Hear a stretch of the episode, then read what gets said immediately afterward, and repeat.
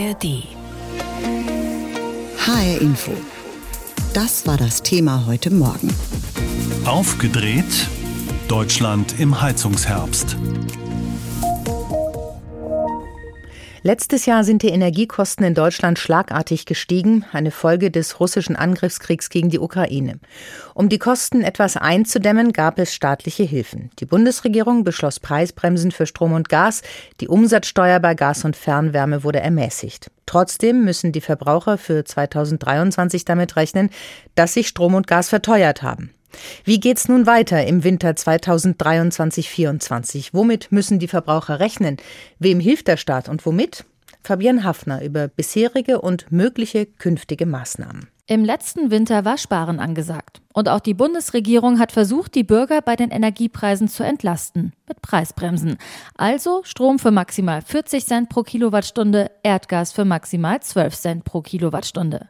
Eine gute Idee, meint Energieexperte Thomas Engelke von der Verbraucherzentrale Bundesverband. Er zieht eine positive Zwischenbilanz. Das war sehr gut, weil damals niemand wusste, wohin die Gas- und Strompreise noch klettern würden. Die waren damals auf Rekordhöhen. Deswegen sind die Verbraucherinnen und Verbraucher damals geschützt worden. Mittlerweile haben sich die Energiepreise wieder einigermaßen beruhigt. Sie sind zwar immer noch etwas höher als vor Beginn des russischen Krieges in der Ukraine, aber deutlich niedriger als im letzten Winter. Trotzdem plant die Bundesregierung, die Preisbremsen beizubehalten. Bis Ende April. Wirtschaftsminister Robert Habeck. Der beste Fall ist, wir verlängern sie und brauchen sie nicht. Sollten wir sie doch brauchen, ist es gut, wenn wir es verlängert haben. Damit will die Bundesregierung die Bürger im bevorstehenden Winter vor unerwarteten Preisausschlägen auf den Energiemärkten bewahren. Zumal niemand weiß, welchen Einfluss die aktuellen Kriege in der Ukraine und Nahost noch haben werden. Allerdings wird es in diesem Winter auch hausgemachte Preistreiber geben. Zum einen hat die Bundesregierung beschlossen, im Januar die derzeit ermäßigte Mehrwertsteuer auf Erdgas wieder von 7 auf 19 Prozent heraufzusetzen. Zum anderen wird zeitgleich der CO2-Preis angehoben, der beim Tanken und auch Heizen zu bezahlen ist. Thomas Engelke von der Verbraucherzentrale Bundesverband. Ein Haushalt, der mit Gas heizt, ein kleines Einfamilienhaus oder ein Reihenhaus mit drei, vier Personen, die würden dann ungefähr 240 Euro mehr bezahlen. Das ist also eine ganze Menge. Der CO2-Preis, das würde anstatt 110 Euro wie bisher, dann sogar 146 Euro bedeuten. Ein weiterer zusätzlicher Kostenfaktor, auch die Netzbetreiber wollen die Preise heraufsetzen. Allerdings plant die Bundesregierung 5,5 Milliarden Euro bereitzustellen, um den Anstieg für die Verbraucher zum großen Teil abzufedern. Was das am Ende für sie bedeutet, ist gerade noch schwer zu kalkulieren. Insgesamt lässt sich sagen, die Verbraucher müssen sich ab Januar auf höhere Energiekosten einstellen, auch wenn massive Steigerungen zurzeit nicht zu erwarten sind.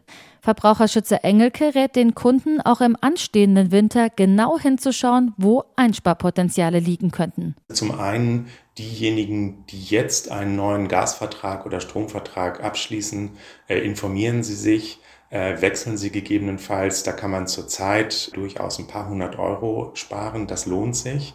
Und auf der anderen Seite auch in diesem Winter unbedingt noch versuchen, soweit es geht, Energie zu sparen. Also noch keine Entwarnung bei den Energiepreisen. Das Schlimmste scheint aber überstanden zu sein. Vor einem Jahr gab es noch die klare Ansage, wir sollten alle Energie sparen, weil das Gas auf einmal knapp und auch sehr teuer geworden war. Klaus Müller ist Chef der Bundesnetzagentur. Von ihm wollte ich wissen, die Gasspeicher sind ja jetzt zu fast 100 Prozent gefüllt. Kein Vergleich zum vergangenen Jahr, es unklar war, wie weit die Speicher gefüllt werden könnten. Ist also diesmal alles in bester Ordnung? Also, was richtig ist, ist, dass wir wesentlich besser vorbereitet sind als auf den letzten Winter. Und auch da haben wir die Speicher ja am Ende des Jahres gut gefüllt gekriegt, aber nur mit erheblichem Einsatz öffentlicher Gelder. Das war dieses Jahr nicht der Fall. Was auch gut ist, ist, dass wir drei Flüssiggasterminals an Nord- und Ostsee haben, die jetzt schon arbeiten. Mit drei weiteren rechnen wir im Verlauf der nächsten Monate. Und auch unsere Energie- und Gaseinsparung ist nach wie vor auf einem bemerkenswert hohen Niveau.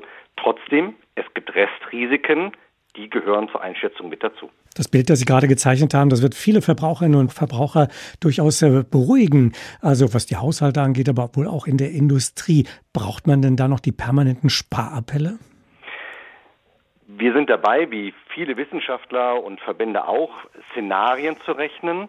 Und das, was wir aus den Szenarien erkennen, ist, dass wir in Deutschland ohne russisches Pipeline-Gas durch die nächsten und auch die nächsten Winter kommen müssen. Und da hilft uns ein verringerter Verbrauch sehr. Ich glaube, dass allein das hohe Preisniveau ein Anreiz ist, sowohl in der Industrie wie im privaten Bereich achtsam mit Gas umzugehen. Das ist auch aus Klimaschutzgründen nie verkehrt. Und es hilft eben, den eigenen Geldbeutel zu schonen. Also nicht die Sparappelle, wie wir es im letzten Jahr in der Dringlichkeit hatten, aber die Bitte um Achtsamkeit, die hält die Bundesnetzagentur nach wie vor für gerechtfertigt und auch für notwendig. Sollten wir mal einen wirklich kalten, harten Winter bekommen, doch nochmal, würden wir dann ganz anders über dieses Thema nachdenken müssen? Damit erwähnen Sie eins der Restrisiken, die ich erwähnt habe. Sollte es ein warmer wie im letzten, ein durchschnittlicher oder auch ein leicht kalter Winter sein, dann brauchen wir uns keine großen Sorgen machen. Das müsste unsere Gasversorgung gut gelingen. Aber ja, zum Beispiel im Jahr 2012 gab es schon mal einen ausgesprochen außergewöhnlich kalten Winter. Und das wäre sicherlich eine Situation, auf die wir einen besonderen Blick haben müssten. Und das gilt leider genauso für Kriegsstrategien von Putin gegen Südosteuropa, wo Deutschland gegebenenfalls dann solidarisch sein müsste, wie auch natürlich immer der Blick, ob unsere Gasinfrastruktur so im Takt bleibt, sei es aus technischen oder aus anderen Gründen. Die Risiken, die Sie da skizziert haben, auch der Nahe Osten, entwickelt sich ja so, dass man gar nicht absehen kann, was in zwei, drei, vier Wochen sein wird. Fürchten Sie von dort einen starken Druck auf die Preise, beziehungsweise in die Richtung, dass die Preise bei uns deutlich steigen werden, was Energie angeht? Also was wir jetzt schon in den letzten Monaten gesehen haben, ist, dass Deutschland vom internationalen Flüssiggaspreis abhängig ist. Das ist ein extrem schwankender, volatiler Preis, wie man sagt. Wir müssen damit rechnen, dass alle Ereignisse weltweit einen Effekt haben können, umso wichtiger ist jede Investition in unsere Versorgungssicherheit, damit auf jeden Fall die Mengen nach wie vor fließen können und auch konstant fließen können. Dann könnte man ja argumentieren, der Konflikt im Nahen Osten, der ist uns relativ fern. Wir sind doch nicht mehr so abhängig von Ölimporten etwa äh, aus dem Nahen und Mittleren Osten. Das heißt, äh, dieser Konflikt dort, äh, der könnte trotzdem Auswirkungen auf uns haben, auch wenn wir einige Abhängigkeiten abgebaut haben. Also man muss immer unterscheiden zwischen einer mengenmäßigen Abhängigkeit und das andere sind die gerade von Ihnen zu Recht erwähnten Preisausschläge. Das kennen wir ja im Benzinbereich schon seit vielen, vielen Jahren, Jahrzehnten. Und ja, diese Preisabhängigkeit, die sehen wir im Ölbereich, die sehen wir auch gerade im Gasbereich. Sie selbst plädieren ja für die Preisbremse, für ein Beibehalten der Preisbremse quasi als Rückfallposition, falls sich die Lage nochmal verschlimmern sollte. Die läuft aber offiziell im Frühjahr aus. Sollte sie eben nicht auslaufen, sollte sie beibehalten werden, konterkariert das nicht alle Ihre Sparappelle, weil man da sagen kann, ja mein Gott, wenn ich ein bisschen viel brauche an Gas oder an anderen äh, Energieträgern, ähm, wird das ja ausgeglichen. Ist das nicht also gerade der Fehler, die Preisbremse fortzusetzen? Sie legen da ein absolut äh, offensichtliches Dilemma dar. Das ist richtig. In dem Moment, wo Preise in aller Härte eine Wirkung hatten, zum Beispiel im letzten Sommer und Herbst, hatte das natürlich Mengeneffekte. Aber ich glaube, dass das zynisch wäre, so zu denken. Und in den Ausschlägen, in denen wir Preise gesehen haben, war das in keinster Weise tragfähig. Darum glaube ich, dass die Preisbremse als Rückversicherung etwas ist, was den Unternehmen wie den Menschen, den Haushalten Sicherheit gibt. Trotzdem, jeder, der rechnet und Unternehmen tun das jetzt seit vielen Monaten, wir sehen praktisch konstante Einsparungen von um die 20 Prozent im industriellen Bereich. Wir sehen ähnliche Einsparungen auch bei privaten Haushalten. Und insofern glaube ich, dass es nach wie vor einen Sparanreiz gibt. Aber ja, man muss darüber reden. Die Preisbremsen sind eine Art Versicherung für die schlimmsten Fälle. Und trotzdem ist es richtig, achtsam mit Gas umzugehen. Und das hohe Preisniveau bedeutet, wer Gas spart, spart Geld. Abschließende Frage. Wir haben erlebt, wie internationale Krisen und Kriege durchschlagen auf die Versorgung bei uns, auf die Preise bei uns. Ähm, haben wir dabei einen anderen Aspekt vielleicht immer noch äh, sträflich aus dem Blick geraten lassen, nämlich die Anfälligkeit der Infrastruktur. Stichworte Pipelines in der Ostsee, aber eben auch in der Nordsee, die für uns sehr relevant sind. Müssten wir da nicht viel mehr den, das Augenmerk darauf richten, als auf äh, Sparen beim Heizen zu Hause? Ich glaube, dass das eine wie das andere wichtig ist. Das eine ist die Frage, verringere ich meine Abhängigkeit, spare ich Geld. Das andere ist eine Diskussion, die sowohl die Bundesregierung wie aber auch die Verbündeten, zum Beispiel in der NATO, sehr weit oben auf die Agenda gesetzt haben. Schon länger läuft eine Diskussion über den Schutz der kritischen Infrastruktur. Dafür sind natürlich die Netzbetreiber verantwortlich, dafür fühlen sich aber auch die Staaten verantwortlich. Und ja, hier gilt es, lieber in Sicherheit zu investieren, als nachher den Preis zu bezahlen, wenn man das vernachlässigt hat. HR Info, das Thema. Diesen Podcast finden Sie auch in der ARD Audiothek. Der Herbst ist da und wie geht denn das nun eigentlich mit dem Heizen und dem Energiesparen? Heizung runterdrehen, Warmwasser in der Dusche nur kurz, Licht ausschalten. Das haben wir früher ja schon gelernt und durch die steigenden Energiepreise ist das letztes Jahr wieder top aktuell geworden. Wir haben mal geschaut, wie energiesparend eine hessische Beispielfamilie in diesem Herbst tatsächlich ist und was sie denkt. Unsere Reporterin Zoe Bühning hat sich das angeschaut und angehört. Die Wohnung wird doppelt beheizt, einmal von Gaming-PCs und einmal von der Heizung. Scherzt Familienvater Christian. Gemeinsam mit seiner Frau Alex, Hund Numi und seinen beiden Söhnen wohnt der Südhesse in einem gemütlichen Altbauhaus auf 165 Quadratmeter. Und die können nicht nur durchs Zocken beheizt werden.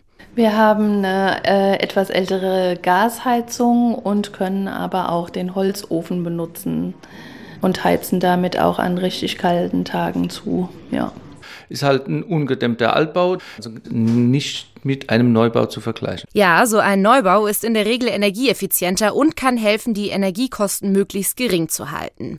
In der Straße von Alex und Christian wohnen einige Familien in solchen Energiesparhäusern. Ja, und da ist das Zuheizen mit Holzofen gar nicht nötig. Oben ist nur das Bad, unten sind eigentlich nur die Räume, weder die Kinderzimmer, vielleicht ein, zwei Mal im Winter, aber ansonsten ist eigentlich nur unten beheizt. Ja. Erzählt mir eine Neubaubewohnerin vier Häuser weiter. Sie lebt hier gemeinsam mit ihrem Mann und ihren beiden Kindern.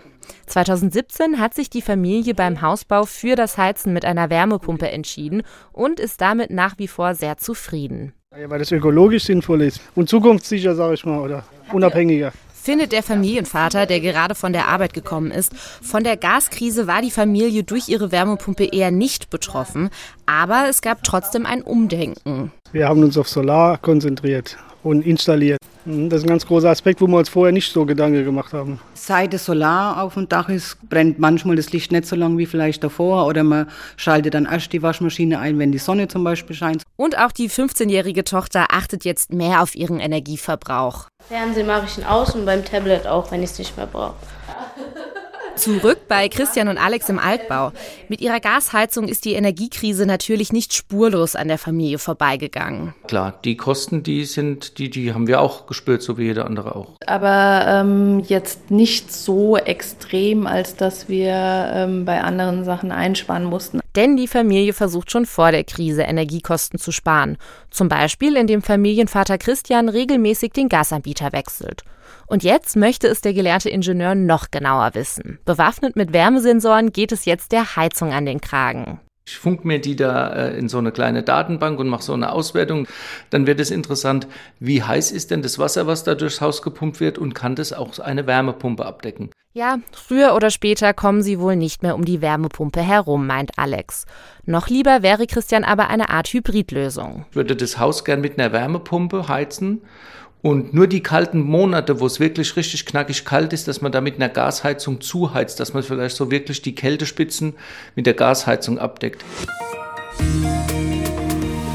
Manch einer hatte vielleicht das weiße Gerät an der Wand schon fast vergessen, weil es so wenig benutzt worden ist. Gemeint ist der Heizungsthermostat.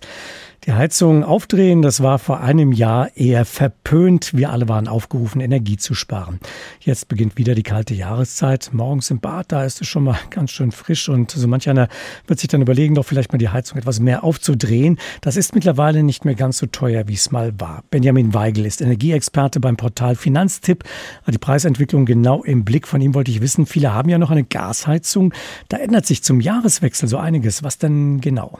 Ja, voraussichtlich wird zum Jahreswechsel die Mehrwertsteuer auf Erdgas wieder steigen. Momentan sind noch 7% Mehrwertsteuer fällig aufs Erdgas. Eine Maßnahme der Bundesregierung, die hat man damals eingeführt im Oktober 22, um die Preise ein bisschen zu dämpfen. Und momentan sieht alles danach aus, als würde zum Jahreswechsel, zum 1.1. die Mehrwertsteuer wieder auf die regulären 19 Prozent angehoben. Was auch noch kommt bei den Gaspreisen ist, ähm, oder was durchschlägt, ist die Steigerung des CO2-Preises. Auch der soll von 30 Euro pro Tonne auf 40 steigen. Das bedeutet auch beim Gas einen kleinen Aufschlag. Insgesamt rechnen wir bei Finanztipp zum Jahreswechsel mit steigenden Preisen von ungefähr 13 Prozent im Schnitt. Nun gibt es ja den berühmten Gaspreisdeckel. Da übernimmt der Staat einen Teil der Rechnung bei besonders teuren Tarifen, bei besonders hohen Rechnungen. Kann man sich als Verbraucherin, Verbraucher da entspannt zurücklehnen oder sollte man vielleicht auch mal aktiv werden und sich einen anderen, einen günstigeren Anbieter suchen? Ja, auf der Gaspreisbremse sich auszuruhen, ist aus mehreren Gründen schon keine gute Idee. Erstens haben wir mitbekommen in den letzten Monaten, dass es da häufig Abrechnungsprobleme gibt, dass es viele Verbraucherinnen und Verbraucher gibt, die sagen, sie müssten eigentlich einen höheren Rabatt bekommen, aber kämpfen da mit dem Energieanbieter, um diesen Rabatt auch tatsächlich zu bekommen. Es gibt da an allen Ecken und Enden immer wieder Probleme. Außerdem muss man sagen, bezahlen diese Preisbremsen, sowohl die Strom- als auch die Gaspreisbremse ja irgendwie auch alle, also wir alle Steuerzahler zusammen. Und der letzte letzte Grund ist auch noch, dass diese Gaspreisbremse und auch die Strompreisbremse jetzt dann bald auslaufen werden, aller Voraussicht nach zum Ende März 2024. Und das alles sind gute Gründe, sich nicht auf den Preisbremsen auszuruhen. Man bezahlt auch da immer einen Teil seines Verbrauchs immer zum normalen, im Vertrag vereinbarten, teilweise eben dann sehr hohen Preis. Und deswegen ist Wechseln angeraten und momentan ist ein sehr guter Zeitpunkt zum Wechseln, weil es sehr viele günstige Tarife da draußen gibt. Gilt das denn auch für die Strompreise?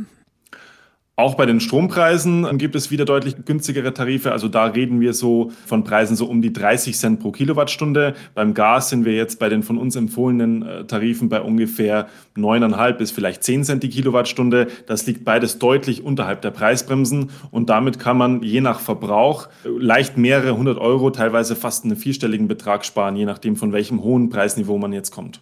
In der Vergangenheit äh, sind ja die Kundinnen und Kunden auch schon mal Opfer von dubiosen Anbietern geworden, gewissen Discountern bei Strom oder Gas. Und am Ende haben dann viele draufgezahlt, statt Geld zu sparen. Worauf sollte man beim Wechsel achten?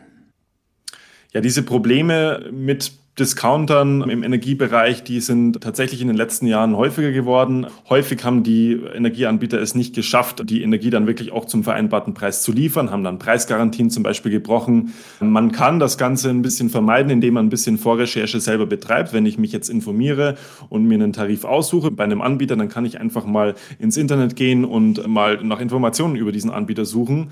Und vielleicht stoße ich ja auf Informationen, dass ich irgendwie sehe, der hat in der Vergangenheit Probleme gemacht macht. Und ich kann an der Stelle auch nur den Finanztipp Gas- oder Stromrechner empfehlen, denn da haben wir bestimmte Anbieter, die eben schon bekannt sind, gegen die zum Beispiel die Verbraucherzentrale oder die Bundesnetzagentur schon vorgegangen sind. Die haben wir da ausgeschlossen. Also die kommen in dem Finanztipprechner überhaupt nicht vor. Langfristig äh, soll ja die Wärmeversorgung in den Häusern über Wärmepumpen etwa laufen oder auch Fernwärme. Ähm, wer zurzeit äh, mit der Frage konfrontiert ist, ähm, auf ein neues System zu setzen, vielleicht irgendwas zu verändern in seinem Haus, ähm, kann man dem einen Tipp geben, worauf sollte man gerade setzen, worauf vielleicht eher nicht? Ja, dieses eine Heizsystem der Zukunft gibt's vermutlich nicht. Ich habe es zumindest noch nicht kennengelernt. Für viele ist tatsächlich die Wärmepumpe eine sehr interessante Option, weil wenn sie effizient in dem Haus äh, arbeiten kann, dann kann sie auch langfristig äh, dann sehr günstig Energie liefern, weil sie eben auch aus der Umwelt die Energie gewinnt und nur einen Teil Strom braucht. Aber es gibt auch viele andere Alternativen. Also auch gerade in Bestandsgebäuden können Holzpelletheizungen eine Möglichkeit sein oder dann eben der Fernwärmeanschluss, der dann eben in, eher in den großen Städten ich würde sagen, wenn man jetzt mit seiner eigenen Immobilie da konfrontiert ist und mit einem Heizungstausch konfrontiert ist, dann als erstes mal informieren, sich nicht äh, stressen lassen, denn die Heizung muss jetzt noch nicht so schnell raus. Man kann auch noch ein paar Jahre weiterheizen mit der Heizung, die man jetzt verbaut hat. Auch wenn es eine Öl- oder Gasheizung ist, gibt es da sehr lange Übergangsfristen. Und deswegen lautet der Appell, einfach jetzt mal informieren und sich dann für die Zukunft rüsten. Diesen Podcast finden Sie auch in der ARD Audiothek.